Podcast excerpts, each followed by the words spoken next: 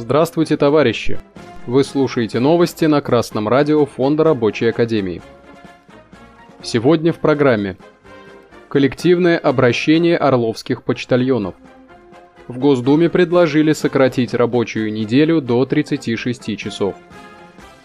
11 августа пресс-служба Орловского областного совета народных депутатов опубликовала итоги заседания Комитета по взаимодействию со средствами массовой информации, информационным технологиям и трудовым отношениям. Ключевой на заседании стала тема кадрового кризиса почтовой отрасли региона – Поводом для детального рассмотрения стало обращение сотрудников одного из почтовых отделений Урицкого района к председателю комитета, заместителю председателя Орловского областного совета Владиславу Числову. В своем коллективном письме на имя депутата почтальоны рассказали о наболевшем. У почтальона не бывает отпуска. Участок, который остается без сотрудника на время отдыха, должны обойти коллеги. За дополнительную нагрузку, а она существенная, опять же раньше доплачивали 25% оклада. Потом это отменили. Получается, в отпуске сам почтальон должен продолжать работать на своем участке. Такая же ситуация с больничными. Оставшиеся в строю вынуждены надрываться. Почтальоны высказали еще ряд претензий, которые указывают на то, что руководство не знает о ситуации на местах и не способно реально оценить потребности населения и возможностей своих работников. Сложная ситуация наблюдается и в Ливнах. Там одно из почтовых отделений осталось без сотрудников. Директор управления Федеральной почтовой связи в Орловской области акционерного общества Почта России Илья Кравцов подготовил к заседанию комитета доклад, из которого следует, что ситуация в почтовых отделениях региона сложная, но остается под контролем. К середине осени все успокоится. Сельские почтальоны, уволившиеся летом для того, чтобы обрабатывать свои участки, вернутся в отделение осенью. Кроме того, докладчик сообщил о том, что почта сейчас ведет работу с маркетплейсами. 43 отделения уже входят в периметр программы «Озон», График работы стал не 5, а 7 дней. Такой режим не устроил часть сотрудников в Ливнах. Ищем персонал, а пока работу выполняет мобильный сотрудник. Депутат Олег Бушля указал на то, что средняя зарплата сотрудников почты 23,5 тысячи рублей. На деле же почтальоны получают и меньше. В ответ на замечание Кравцов предложил областным властям подумать о возможности обеспечить почтовиков дополнительной работой в рамках совмещения. Красное радио Фонда Рабочей Академии уже освещало новости об увольнении почтовых работников в Бурятии и в Ленобласти. В каждом случае причиной увольнения выступает невыносимый график работы с переработками и низкий размер оплаты труда – о том же заявили работники орловских почтовых отделений. Но представители руководства предприятия не спешат с ними соглашаться.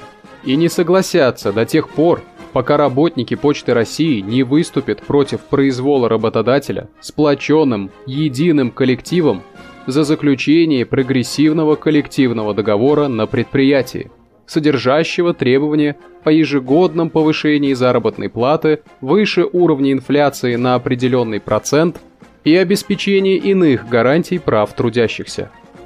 Добиться этого можно, объединяясь в профсоюз и осуществляя над ним непрерывный контроль, используя для этого права, предоставленные действующим законодательством.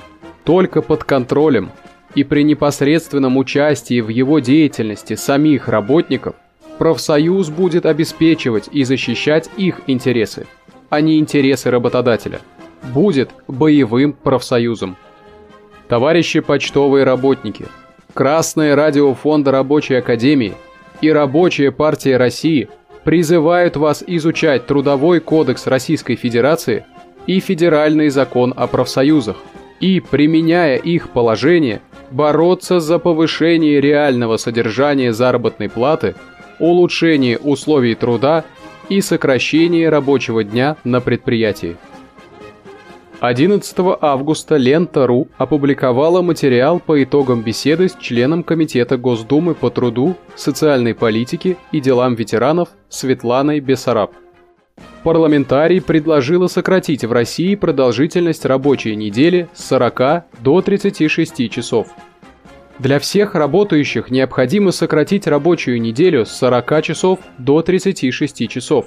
По этому пути идут многие страны мира, и Россия должна быть в этом направлении прогрессивной. Мы в этом вопросе не будем первыми. В Европе много стран, где работают 36, 35 и даже 32 часа в неделю. Например, в Нидерландах, которые являются достаточно благополучной страной, с одним из самых высоких уровней жизни работают не более 33 часов в неделю, заявила депутат. Она предположила, что форму реализации сокращения рабочих часов работодатели смогут определить совместно с профсоюзными организациями, после чего закрепить договоренности в локальных нормативных актах компаний. По мнению Бессараб, решениями могут быть, например, сокращенная пятница или ежедневное сокращение рабочих часов.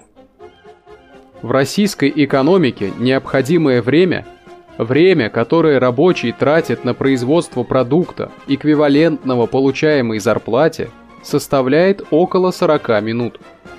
Таким образом, 8-часовой рабочий день при пятидневной рабочей неделе, введенной в нашей стране в середине прошлого века, давно является чрезмерным. Полученные в результате сверхэксплуатации трудящихся сверхдоходы выводятся из страны способствует криминализации экономики. С другой стороны, работникам не хватает времени для всестороннего развития, ухудшается их здоровье. Рабочая партия России последовательно выступает за введение шестичасового рабочего дня при пятидневной рабочей неделе с сохранением заработной платы. Это оздоровит общественную атмосферу и повысит производительность труда. Товарищи рабочие и трудящиеся, присоединяйтесь к борьбе за сокращение рабочего дня в составе членов Рабочей партии России. Новости читал Сергей Воробьев с коммунистическим приветом из города Пензы.